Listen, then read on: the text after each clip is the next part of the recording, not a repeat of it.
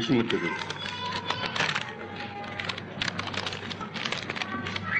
えー、あの、皆さんが、これはあの、何も考えなくてもすぐにわかりますように、えっ、ー、と、人、えー、人間の身体っていうのは、えー、身体っていうのはどういうものなのかとか、どういうことなのかっていうことも、それから、障害っていうのはどういうことなのかっていうことも、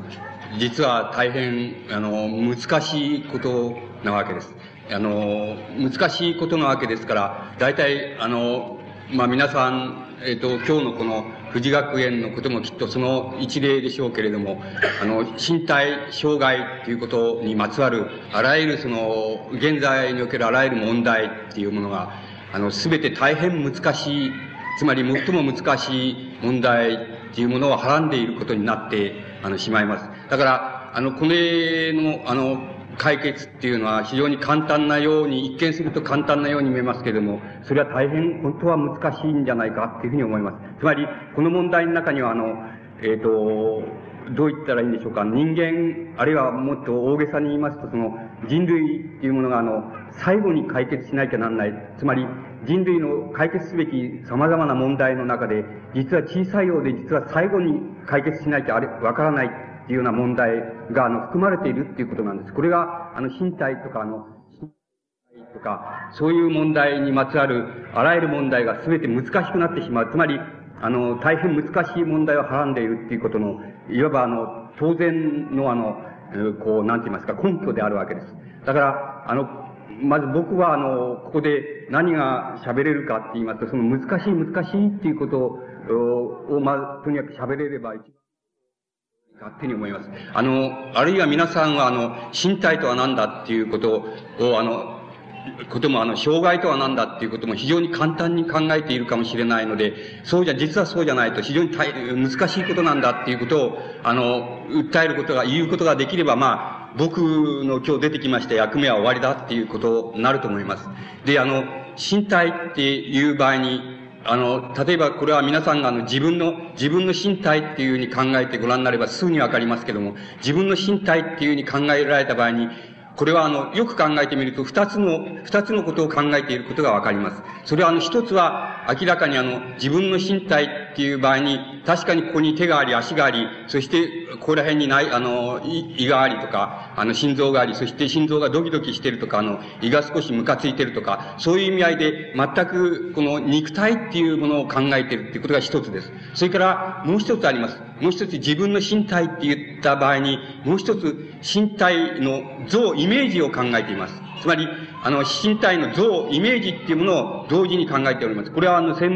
専門的に言えば身体図式っていうふうに呼んでいます。まり身体図式っていうのを同時に考えていることがわかります。だから、あの、自分、自分はあの、自分では美人だと思っていても、あの、人から見るとそうではないとか、あの、自分では、あの、あの、なんて言いますか、あの、美男子だと思っていても、人からはそう見えないとか、逆に自分はもう武男で、あの、非常にモテないっていうふうに思ってても、存外そうではないとかっていうような、いわば、そういうあの食い違いっていうのが生ずるわけです。つまり、あの自分の身体、こと自分の身体に関しても、そのような食い違いっていうのは、絶えず人間っていうのはやっているっていうことがわかります。言い換えますと、自分の身体とは何か、あるいは自分の身体って言った場合に、自分の肉体っていう、この通りの肉体っていう輪郭のある肉体っていうのと同時に、人間は、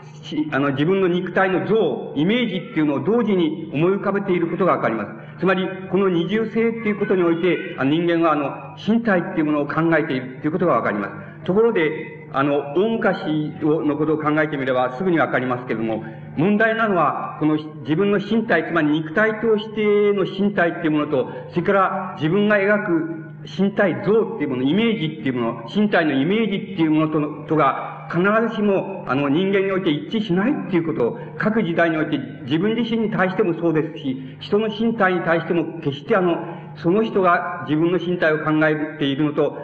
あの、他の人がその人の身体を考えているとは、イメージが、イメージとして見ますと、ちっとも一致しないっていうことが、あの、非常に大きな、つまりあらゆる問題の、つまり、その、あらゆる身体にまつわる問題のその、起源にあるわけです。つまり、あの、一番最初にあるのはそういう問題なわけです。だから、例えば、大昔の人は、あの、皆さんもいろんな、あの、本を、例えば、あの、古代とか原始時代とかっていうようなものについて記述された、あるいは未開の社会におけるその、あの、えー、人々の生活みたいなものの記録とか、そういうあの著書とか、そういうの見られて、よくお分かりのことと思いますけれども、あの、大昔の人は、例えば、あの、未開の段階、あるいは原始の段階の人間っていうのは、あの、自分は、例えば、あの、ワニから生まれたとか、自分の、あの、祖先がその猿だったとか、自分の祖先があるいは蛇だったとかっていうように、つまり、これをトーテムって言いますけども、そのように考えていたくらいなわけです。ところが、もし、あの、皆さんが考えているよう、皆さんがお考えになるように、ちょっと考えられた場合に考えるように、その、身体っていうものがそんなに簡単なもんであったらば、例えば自分の身体っていうものと、それから自分、ワニ、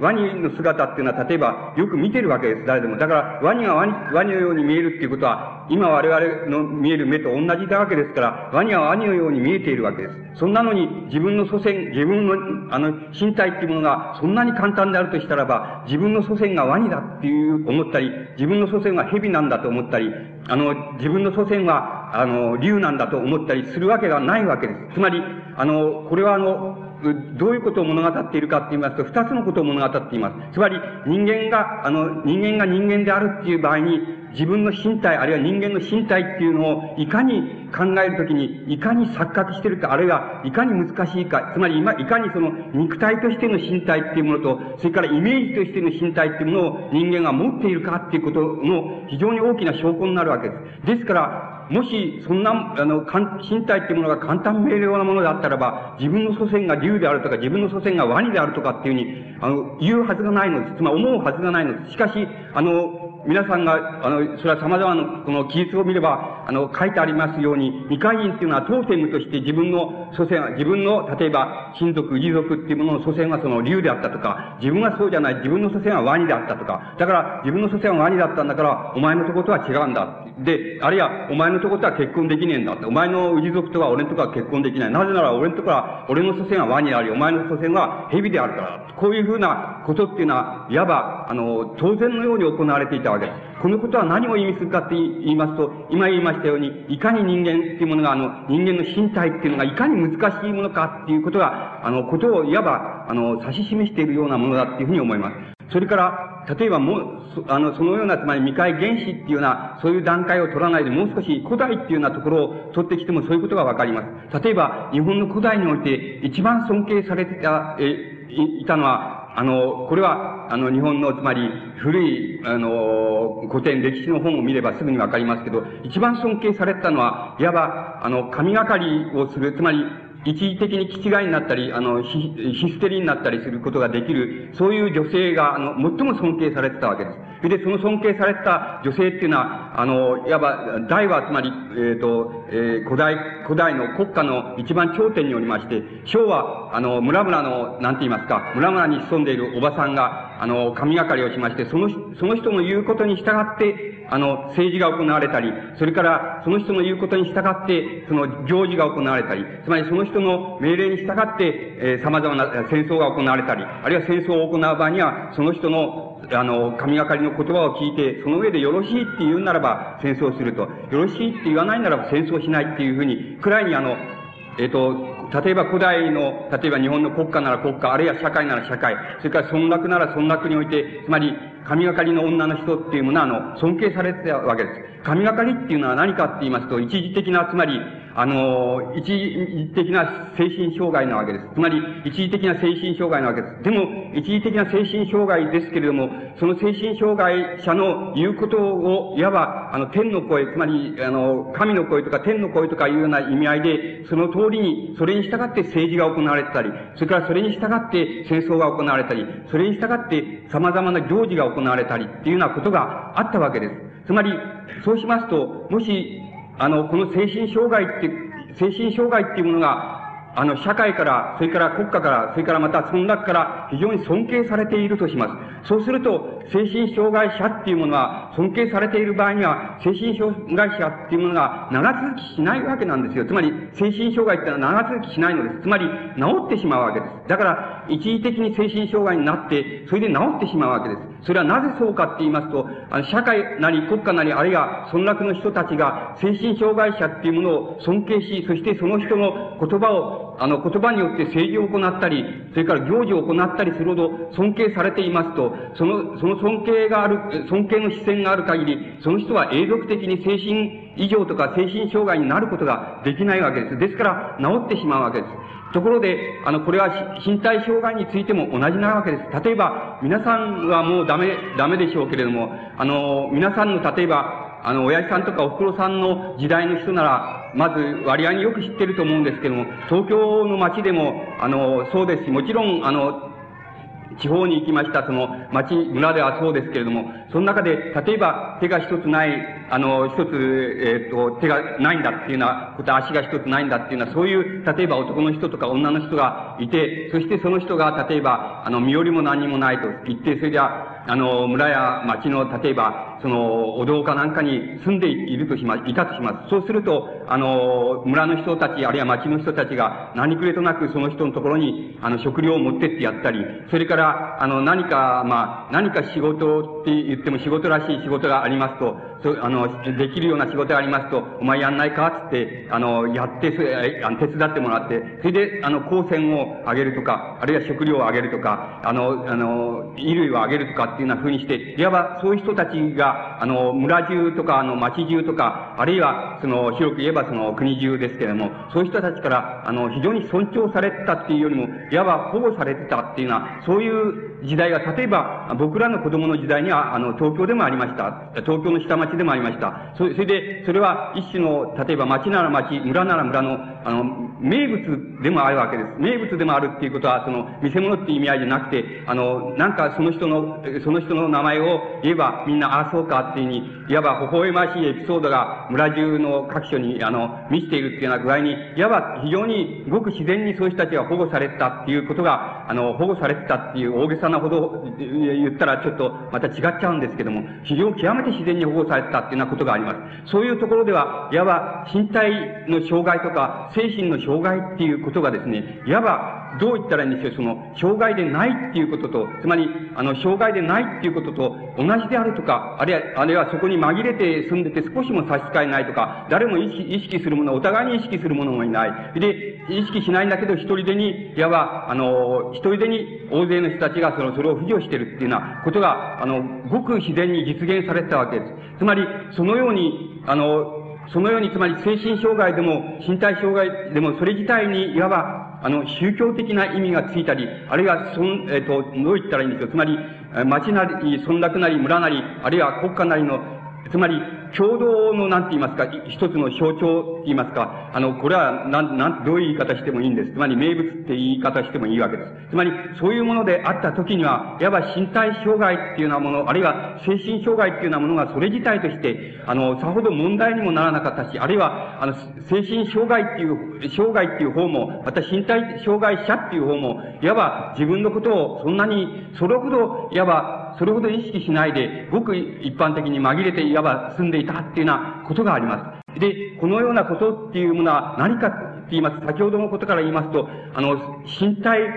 つまり肉体としての身体っていうものと、それから身体のイメージっていうものですね。イメージっていうもの、それがいわばどの、どれだけ食い違い、どこで食い違い、そしてどこでいわば分離し、どこでそれじゃ一致するかっていうような問題が、各時代によって少しずつ違ってきてるっていうようなことを、あの、意味すると思います。これはまた、例えばもっと、あの、後になりまして、中世なら中世っていうような、あの、時代を取ってきてみますと、これは皆さんもご承知のような、いろんな、つまり、あの、平安朝なら平安朝の物語みたいなものを、あの、お読みになればすぐわかります。例えばその、何でもいいです。つまり、あの、源氏物語が源氏物語でもいいですけども、源氏物語の例えば、まあ、至るところにそんなことばっかり書いてあるわけですけども、例えばその、あの、その、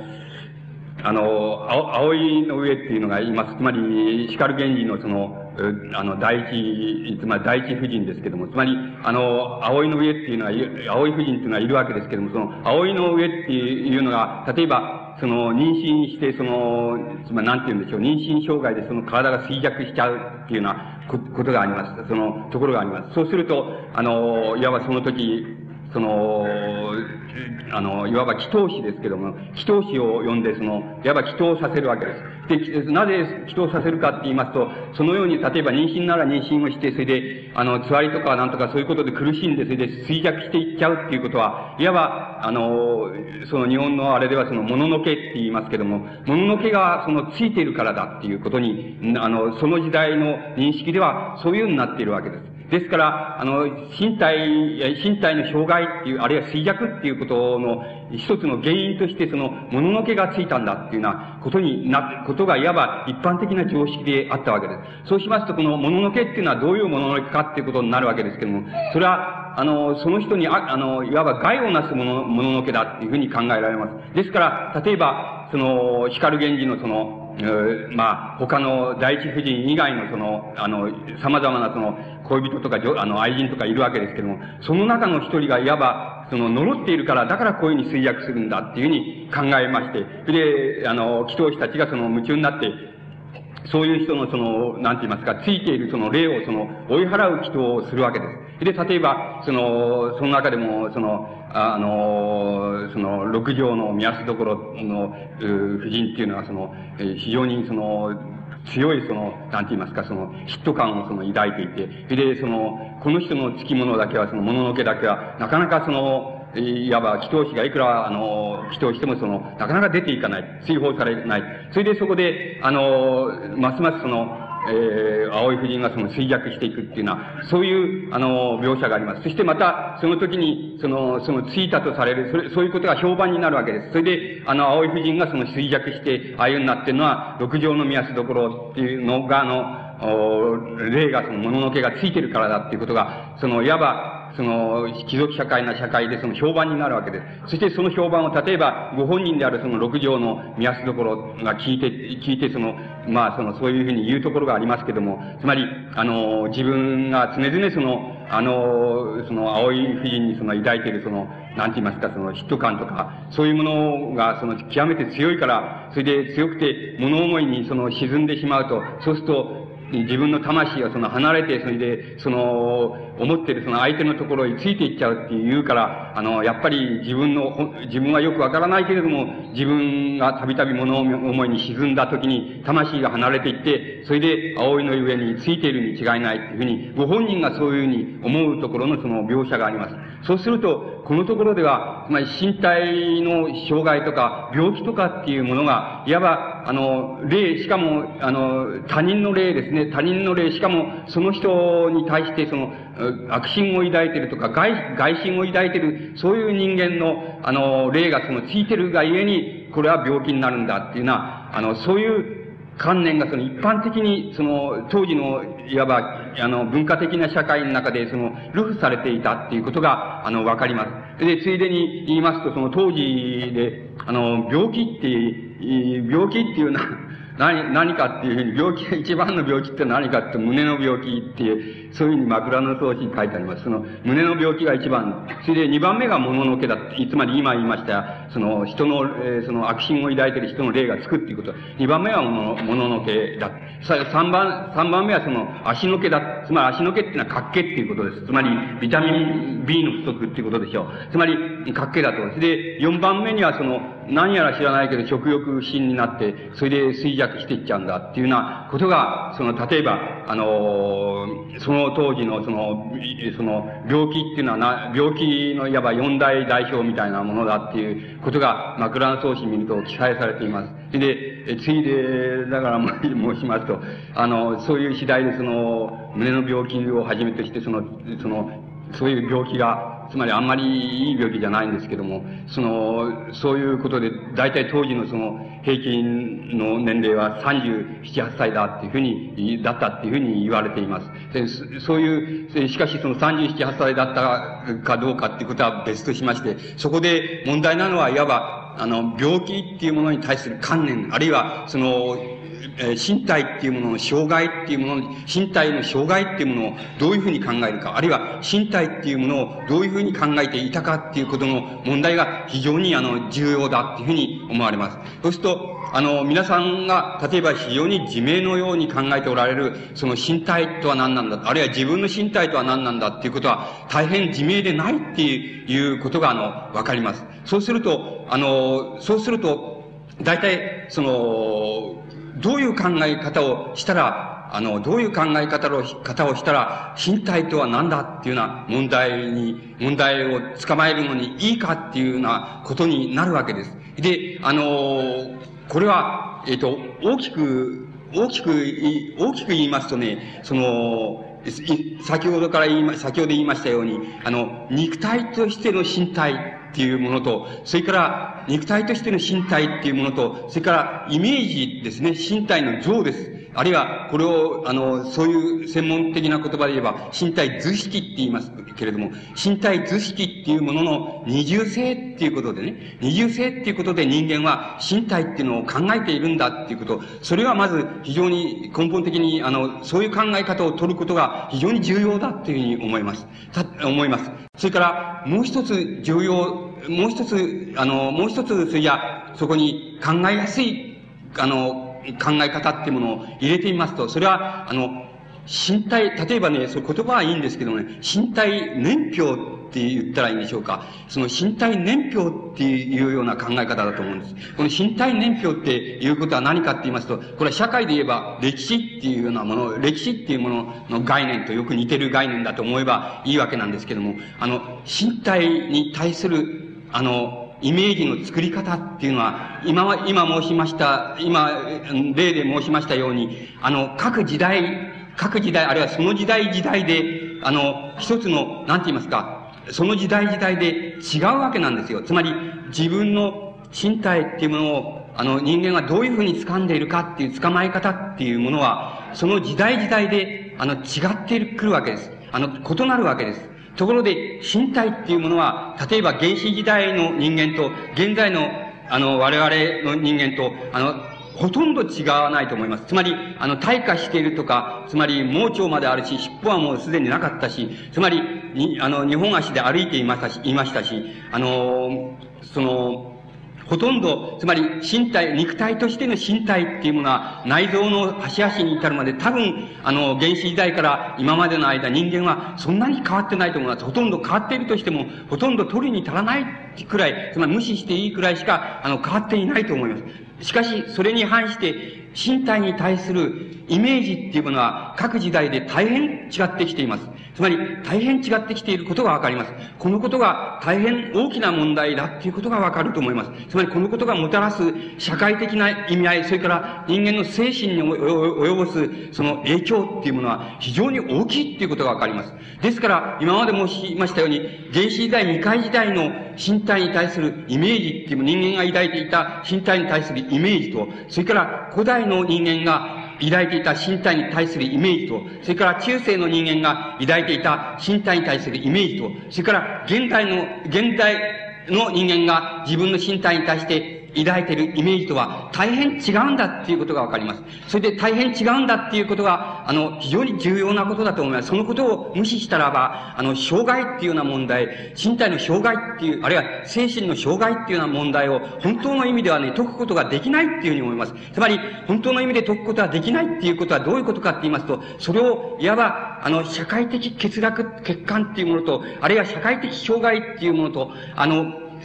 すぐに短絡してしまうとかね、あの、身体の障害とは何かとか、精神の障害とは何が、何だか、手が一本ないっていうことは、それはどういうことなのかっていうこと、そのこと自体を考えることをやめてしまうのですよ。やめて、それは、あの、すべてそれを全部有効性の問題、無効性の問題、利益の問題、害の、損害の問題に全部転化してしまうっていうことになってしまう。究極的に我々の解決は、つまり、この問題の解決は究極的には人類が最後に残す問題です。ですから、そんなに解決されないに決まってるわけです。ですから、これは社会的な障害の問題に結びつくのは当然であり、それが解決の道であるということも当然だし、それから身体に障害があれば精神力で克服せよっていう人間と、それからこれを、あの、これをその、え保障をたくさん取り付けて、そしてこれを何とかせ、あの、福祉の問題に転化しようとする人間と、そういう解決の方法が一般的でありますけれども、それはごく一般的でありますけど、それはちっとも最終的な解決でないのです。でも、それ以外には方法がないっていうのが、現在までにおけるその身体に、ま、あの、まつわる問題の非常に難しい、困難な現在までの段階なわけです。しかし、この問題はそんなに簡単なもんではありませんから、究極的にこの、究極的に解決されるためには、つまり、究極的に身体とは何かっていうことを、つまり肉体とは何かっていう問題と、それから、あの、身体のイメージとは何かという問題が究極的に人間にとって解放されるのは、多分様々な解放がされた一番最後まで残るだろうというふうに僕はそう考えます。つまり、そう、そそれほど大変、あの、簡単なようで難しい問題だから、あの、それは、あの、現在も様々な、つまり、どういうふうな解決の方法でどういう戦い方をしても、ちっともスッキリしないじゃないかって、そのスッキリしないところは、その本音のどっかここら辺に隠しといて、スッキリするところだけ、あの、なんか簡単に処理していこうじゃないかっていうふうになっていくのはどうしてかって言いますとね、その問題が本当はね、究極的に一番難しいんですよ。社会制度を改革するとかね、政治制度を改革するっていうことは、それに比べればはるかに優しいことだっていうふうに僕は考えます。だから、あの、身体とは何か、身体の障害とは何かとかね、身体の欠損とは何か、あるいは精神の障害とは何か、何か精神異常とは何かとかね、それはどうすればいいのか、で、どうすればいいのかっていうような問題っていうのは多分、もっと、最も最後まで、あの人間がの、人間の歴史が残すだろうって解決をを残すだろうっていうふうに僕はそういう問題だっていうふうに、あの、理解しております。だから、いかにあの、肉体としての人間っていうのは、そんなに例えば今から何十万年後になってもそんなに僕はどこが退化してどこがあの進化するっていうふうにそう簡単に変わるとは思えないんですけども、しかし身体とは何かって、身体のイメージとは何かっていうものは、時代によって刻々変わっていくこと、つまり、この刻々変わっていく、時代によって変わっていく身体のイメージっていうもの、あれ、それと、つまり裏腹ですけども、つまり身体の欠損のイメージ、それからイメージにという関する限り、イメージという限り、それは、あの、し、なんて言いますか、精神の、精神のイメージなんですけどあるいは精神の欠損なんですけども、その問題っていうものは、あの、各時代時代によって様々に変わっていくっていうようなことが、あの、非常に重要だ。それで、それが、いわば、少しも肉体、肉体についてその時代の人が考えている考え方と必ずしも一致しないっていうこと、矛盾するっていうこと、そのことが非常に様々な問題を、こういう問題に対する様々な問題を非常に難し難しくしている、あの根本的な問題だっていうふうに思います。つまり、そのことを僕は、あの、分かることが大切だっていうふうに思います。つまり、そのことが分かることが解放、つまり、これは一時的であり、その一時しのぎであれ、それは解放であるっていうふうに僕は考えます。つまり、この、この問題に対して、あの、僕はあの、自分の、つまり、えっ、ー、と、なんて言いますか、自分の、うん、仕事上の、えー、その、なんて言いますか、その、道行きから、あの、ある時、ある時に、ある時代に、その、ある時に、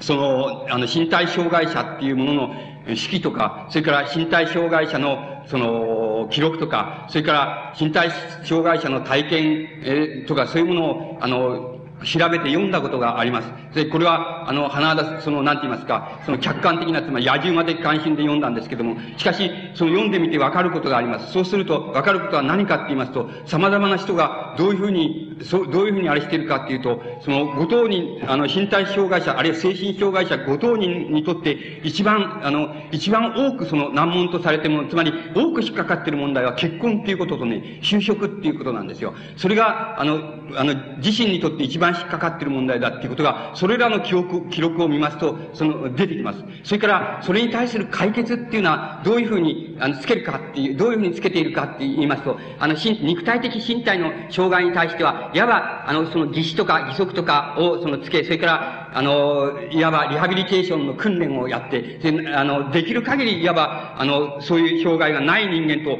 同じこの身体的な、あの、肉体的な機能をできるだけそれに近づけようっていうようなやり方が一つの解決の方向になっていることがわかります。がもう一つの解決の方向があります。これは、解決の方向はその人に、いわば、宗教を要求することです。つまり、その身体障害者自体に宗教を要求していることです。あの、宗教を要求していることことっていうことは、つまり、その人に、あの、その人に様々なその悩み、様々な、それから、その、なんて言いますか、被害感、様々な、それから、その、心の、なんて言いますか、歪み、そういうもの、そういうその、そのご本人が持っている、そういうものを、いわば宗教的な、超越的なものを与えることに信仰することによって、そこから解放せよっていう、解放されよ、あれ解放せよっていうふうに、ふうな方向が、一つの方向だっていうことが解決の方向とされていることがわかります。それから、ご当に、もう一つそれで伴いますけれども、ご当人、例えば、あの、そういう人がいます。そういう偉い人がいます。つまり、あの、手も足、手もない、足もないっていうような人がいます。その人が、その人の、そういう人の、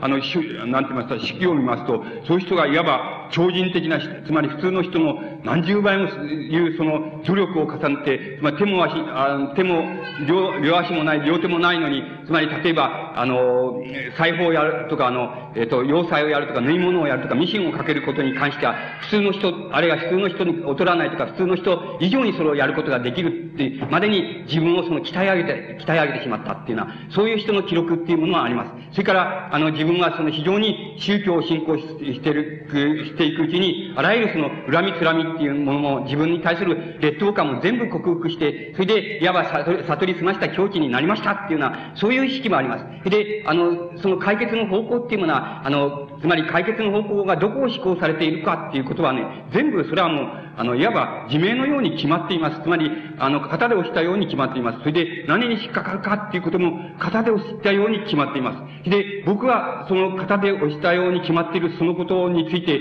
何も触れることができません。つまり、何も触れる、触れるだけの切実さを持つことができません。しかし、明日僕は持つかもしれない。あの、そういう羽目に陥るかもしれない。そのことはいつでもわからないことなんですけども、しかし、あの、そういう切実さに触れることはできません。だから、それが、それがいいのか悪いのかとか、間違いであるかどうかっていうようなことを言うことができません。言うことができません。しかし、あの、しかし、そういう解決方向、解決法にまつわる、あの、一種のね、なんて言いますか、一種のね、どう言ったらいいんでしょう、その、わかるでしょう？つまり、一種のね、なんて言ったらいいんでしょう、重さって、重さって言ったらいいんでしょう、重苦しさとかね、あの、倫理主義とかね、倫理性とかね、息苦しさとかっていうのがね、必ずあるのです。つまり、悟り済ましたっていう人のそれを読んでもね、やっぱりあるんです。その息苦しさっていうものがあるんです。で、この息苦しさっていうことは、とかね、それから一種のモラリズムがあり、それから一種の宗教があるんですよ。で、これは全部息苦しいことと関連するんです。で、あの、このことはね、僕は何かだと思う。つまり何かだと思っているわけです。ですけれど、これは何だっていうことを言うこと、言うほど、ほど僕は切実でありません。ですから、言うことはできません。明日僕が切実になったら、それを言うことができるかもしれません。しかし、あの、言うことはできません。ですけれど、僕が今日言いましたようにね、つまり、あの、人間の身体とは何かっていうことはね、あの、考えられているほどに優しいことじゃないんだっていうこと。つまり、その、それを、それを考えやすいように考えにはどうしたらいい、どういうふうに考えていったらいいのかっていうこと。その一つとしていわば身体図式っていうこと。それから身体年表って言い方をしましたけれども、あの、身体についてのイメージっていうものは、その時代時代によって変わってくるんだっていうこと。それからその時代時代によって、それぞれ発展するんだっていうこと。そしてそれぞれその時代時代によって、いわばその人の肉体っていうもの、肉体っていうものに対する、あの、考え方っていうものと食い違ったり、二重になったりするもんだっていうことがあるのです。つまり、この、こういう考え方をすることによって、僕は、例えばその息苦しさっていう問題を、息苦しさっていう問題を、もう少し、もう少し突き詰めて、考え、突き詰めていくことができるっていう、そういう、あの、きっかけになったら、僕はもうそれでいいっていうような感じがするんです。つまり、あの、これが、いわば、あの、身体っていうものと、それから身体にまつわるイメージっていうものを人類が、あるいは人間がどのように歴史的に、え取ってき、そしてどのように現在取っているかっていうことの根本にある問題です。だから、あの、だから、大昔の人が例えば自分の肉体が完全に今の人と同じなのである、少しも変わっていないのに、それをまた目で見ればすぐに見えるのに、そう見て、またいつでも見ているにもかかわらず、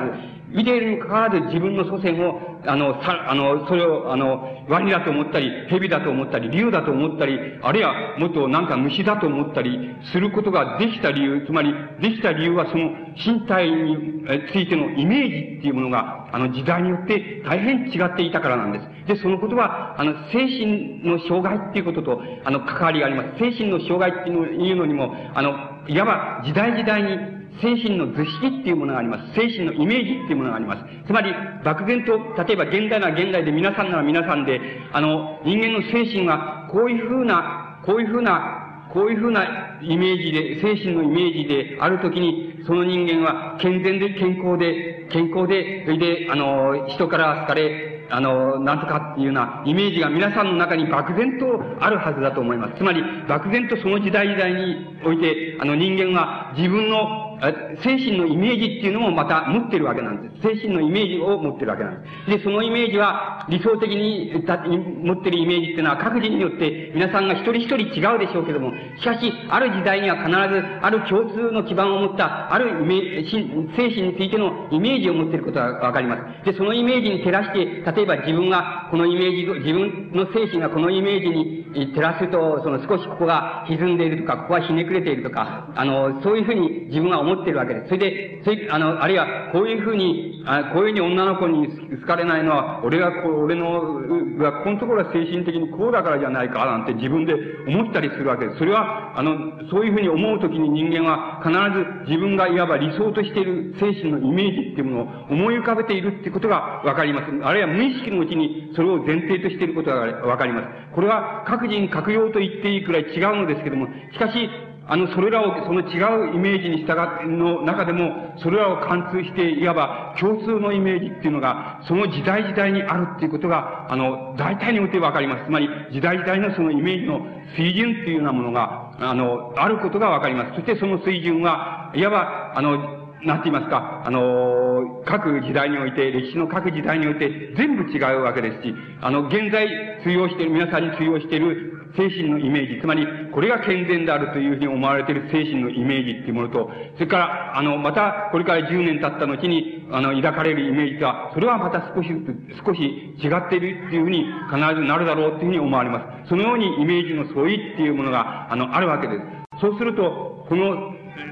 もう少しそれをもう少し、いわば考えやすいきっかけとして、もう少しそこのところを突っ込んで、あの、お話してみますと、この人間、例えば、身体とは何かとか、身体のイメージとは何かっていうふうに、あの、人間が、あの、イメージを、人間が身体のイメージを作る場合、自分の身体でも人の身体でもいいんですけども、身体についてのイメージを作る場合に、その根本にな、なっているのは何かって言いますと、それは二つあります。で、あの、大きく分けてしまえば二つあります。一つは、あの、自分が自分の身体をどういうふうにどういうふうに了解しているかっていうことなんです。自分が自分の身体を、あるいは自分が人間、他人の身体をどのように了解しているかっていうことなわけです。で、この了解の仕方っていうことが、あの、一つあります。つまり、これは、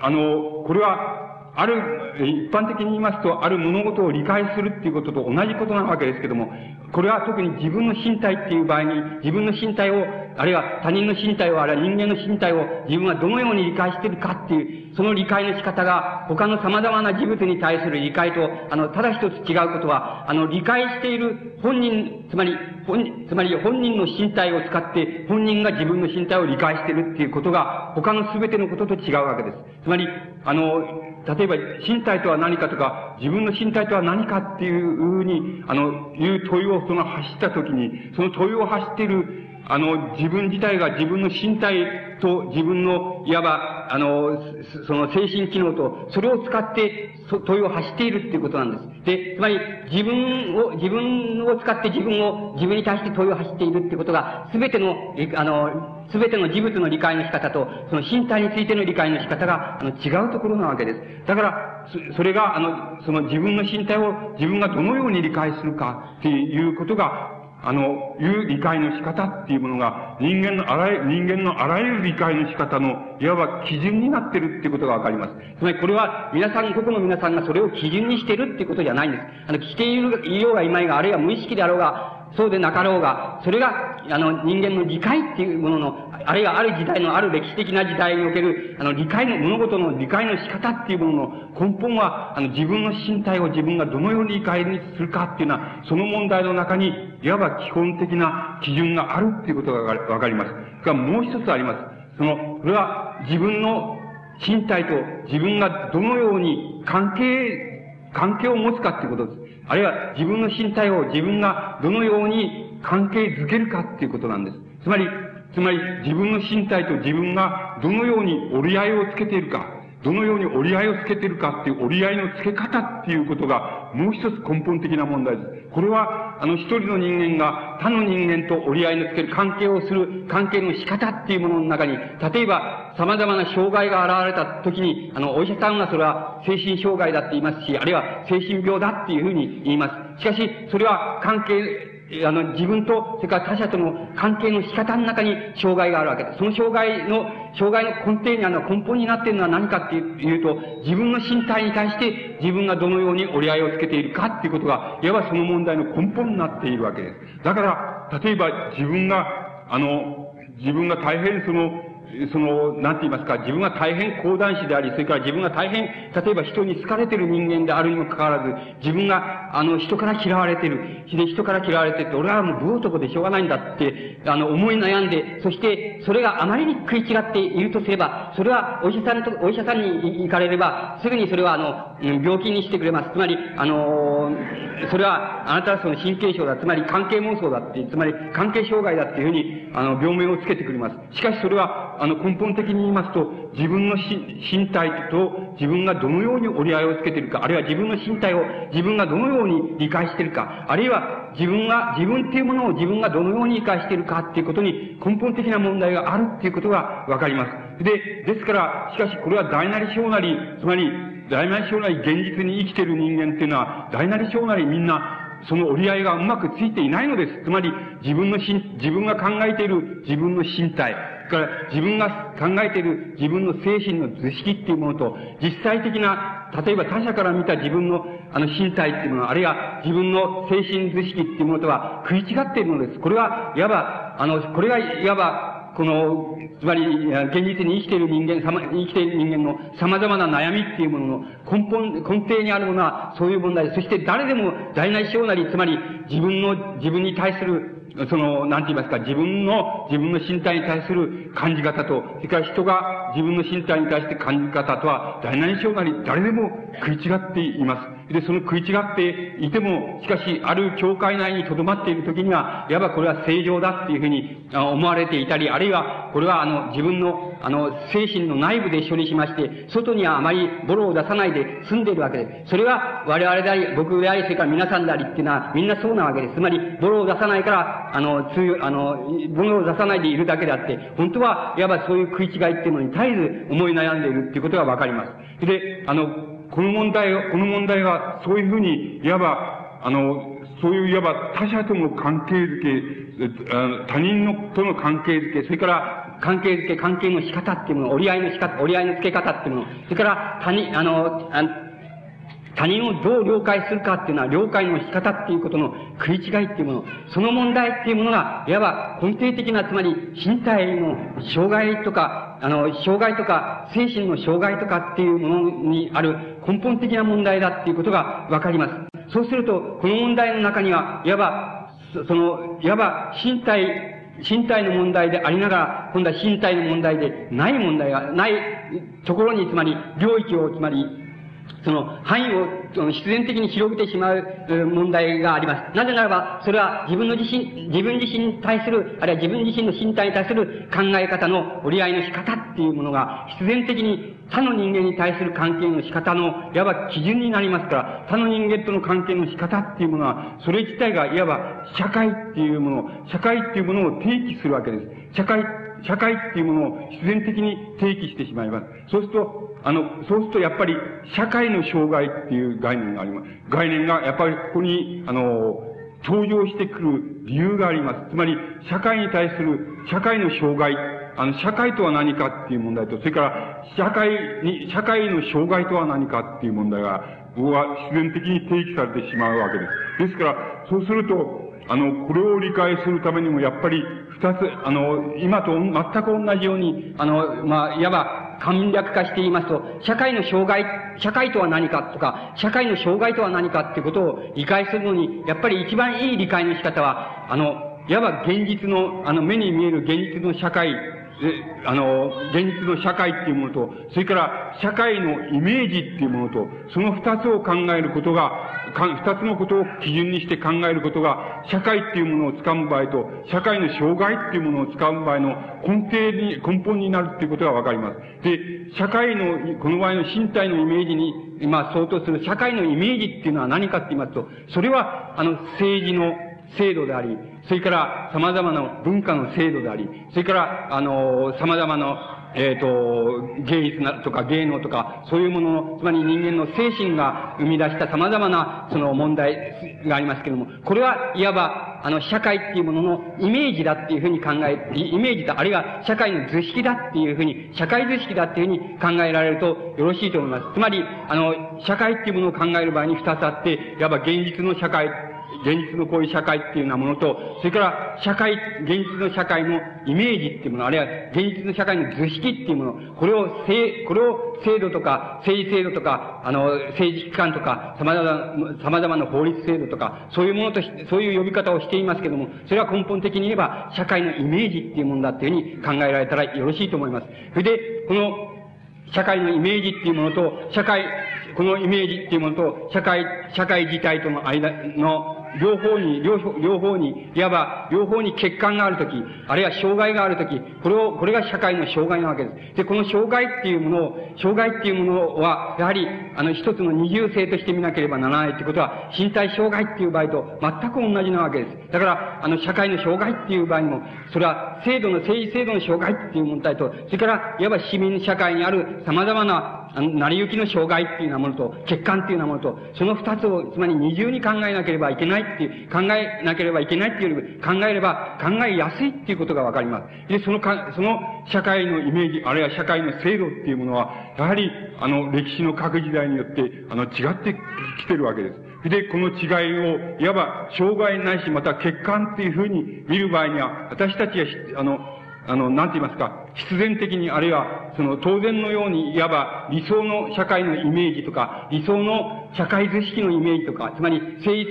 治制度のイメージとかっていうものを、必ず、あの、無意識のうちに思い浮かべているわけです。この無意識の理理想のイメージに従って、いわば、いわば、つまり、現在の社会の障害、社会の欠陥、障害、政治の欠陥、制度の欠陥っていうようなものを、いわば無意識のうちに提起しているわけです。そうすると社会のあの、イメージ、社会についてのイメージ、あるいは理想のイメージっていうのは、もちろん各人各用によって違います。つまり、皆さんが一人一人それは違います。しかし、あの、その一人一人違うにもかかわらず、その、いわば、あの、イメージの中には、そのイメージの中には、社会のイメージの中には、ある共通の、つまり現代っていう、あの、現代にえー、それがあるという、つまり同じ共通の基盤っていうのも、それは、あの、考えることができます。あるいは共通の水準というのは考えることができるわけです。だから、このところに提起されていきます。それ、そこで問題はこうなります。つまり、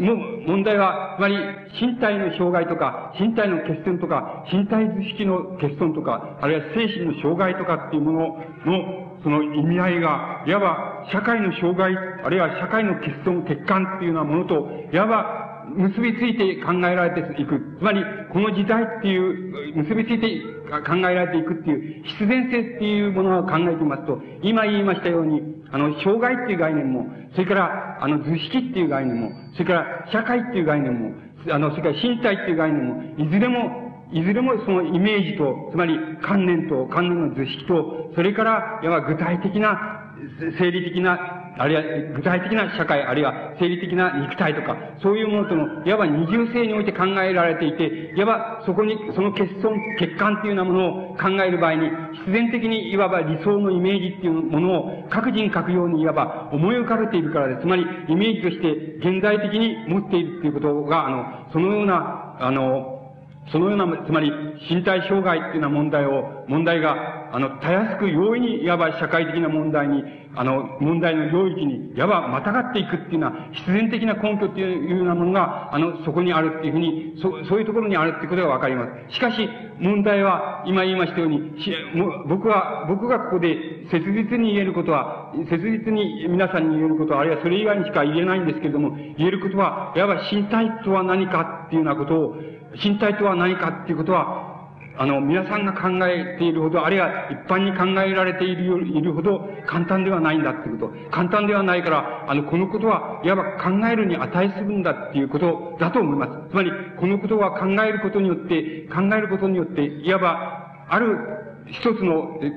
究極的な解決ではありませんけれども、ある一つの解決の糸口っていうものを捕まえることができるんではないかっていうことがあります。で、この問題を、あの、この問題が、いわばその、この問題がそのもん、この問題自体として取り上げられることが、僕は非常に重要なことだっていうふうに考えますし、またこれが、まあ、僕が唯一言えるような、あの、ここの問題について言えるような事柄ではないかっていうふうに、あの、思われます。それが、どのような、つまり、どのように例えば、あのー、つまり、社会の欠陥、あるいは欠損、あるいは障害っていうこと、それから社会のイメージ、つまり政治制度っていうようなものの欠陥、欠損っていうようなものと、それから身体、あるいは身体の障害、身体図式の障害、あるいは精神図式の障害っていうようなものと、それとの問題っていうものが、いわば、あの、同一の地点に、つまり、同一の地点にまたがってしまうっていう、その現在のあり方っていうの、必然的なあり方っていうようなもの、そ、その問題からどこへ向かって解決を、の、あの、道をつけてい、ったらいいのかっていうのは、この問題は、大変、大変難しい問題だというふうに考えます。大変困難な問題だだと思います。ただ、あの、ただ、言ってみれば、ただ一つその、この、なんて言いますか、楽観的ではないんですけども、ただ一ついわば楽観的材料みたいなものっていうようなものが考えられるとすれば、あの、考えられるとすれば、あの、これは現在のところそういうふうに、あの、まだ、ほど遠いことなんですけども、ほど遠いことでありますけども、あの、精神の障害とか、身体の障害とか、あるいは身体図式の障害とか、あの、精神図式の障害とかっていうもの、それ、それから、あの、社会の障害とか、社会、あの、社会制度の障害とか、そういうものに、の、いわば価値観ですね。つまり、身体図式の障害みたいな、あれ精神図式の障害のように、あの、時代によって違う、この価値観の付け方ですけども、価値観の付け方っていうものが、いわば、時代が下るにつれて、つまり、時代が下るにつれて、あの、言ってみればあの、極度の、つまり、極度に崇高な、つまり、例えば、精神障害が神様に一番近いんだと思われてた未開時代から、あの、現在は、その、現在は精神障害が、精神障害も精神障害でないのも、それは別に変わらないんだ。つまり、どこに境界を設けていいか、本当はわからないんだ。つまり、これをあの、これを生活の必要上でこの境界をつけたらおかしいんだっていう考え方が徐々に出てきていますけれども、そのように、いわば、あの、身体図式の障害とか欠損とかっていうような問題に、問題を非常に神のようにあが、あがめてきた、あの、あがめたその古代と、それから、あの、これを貶めて、これをその極度に貶めてきた、きた近代っていうようなものを考えてみますと、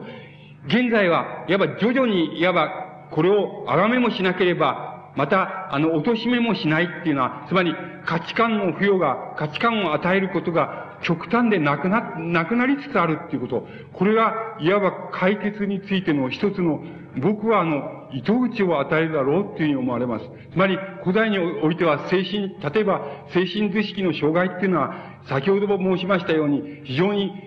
つまり神に近いことと考えられました。つまり神に近いことであるから、これに従って政治も行われるし、様々な行事も行われる。それから様々な行為を規定する。人間の行為を規定するのは、いわばそういう精神障害の人たちの言うことだったっていうような風に、精神障害が大変神に近いものとして崇められました。それが、いわば近代に至って、近代、つまり資本主義社会に至って、精神障害っていうのは、いわば一人前に働けないんだから、っていうことで、いわば人間以下のように貶められてきました。つまり、この古代から、古代のいわば神のように崇められた時代から、あるいは未開原始時代の神のように精神障害、あるいは身体障害が崇められた時代時代から、あの、これが人間以下のようにその下げまれた近代に至るまでですね、その至るまで、そのいわば目もくらむような、つまり価値観の変遷っていうものが、障害に対して与えられてきたわけですけども、いわばこれに対して、現代は徐々にではありますけれども、徐々にではありますけれども、身体障害というものは、そんなに神のようなものでもない、ない限り、人間以下のものでもないんだっていうのは、それは人間なんだっていう概念が、いわば少しずつ少しずつ、いわば、あの、既得権って言いますでしょうか、既得権を獲得し、それで少しずつ少しずつそういう概念が戦い取られてきつつあるっていうこと、そのことが多分大きな解決の、あるいは僕の考えでは唯一の解決の糸口なんじゃないかなっていうふうに思われます。つまり解決の基礎になる問題じゃないのかなっていうふうに考えます。この問題もきっと様々な観点から様々な言いようがあると思いますけども、僕はそのように考える以外にないと思います。なぜならば、先ほど一等最初に申しました通り、あの身体の障害とは何かとか、身体とは何かっていうようなもの、これの欠損とは何かとか、精神の図式とは何か、これの欠損とは何なのかっていう問題は、多分あらゆる、あらゆる改革とか、あらゆる革命とかっていうようなものの後になお解決せずに残される、いわば最後に人間が解決しなければならない問題なように僕には思われるからです。つまり、その問題が現在同時に、いわば同時にその問題が出されてきているものでありますから、この問題の解決は大変難しいと思いますけれども、しかし、この問題を考えるのにどういう糸口を取ればいいかっていうことについては、それは、あの、一つの考え方が、あの、取れるだろうっていうふうに僕は思います。あの、えっ、ー、と、つまり、この、この、この程度のことが、あの、僕なんかが考えうる、その、語りうる、最も、つまり、切実な、最も僕の位置から、つまり、ごまかしのない切実な、あの、ところで言いますと、これくらいのことしか言えないんです。で、この問題が、この、えつまり、お話ししましたことが、まあ、急にどうっていう、つまり即効性はないでしょうけれども、この問題が、あの、長い、長い間に、あの、皆さんのどっかに引っかかっていて、それでお役に立てれば幸いだと思います。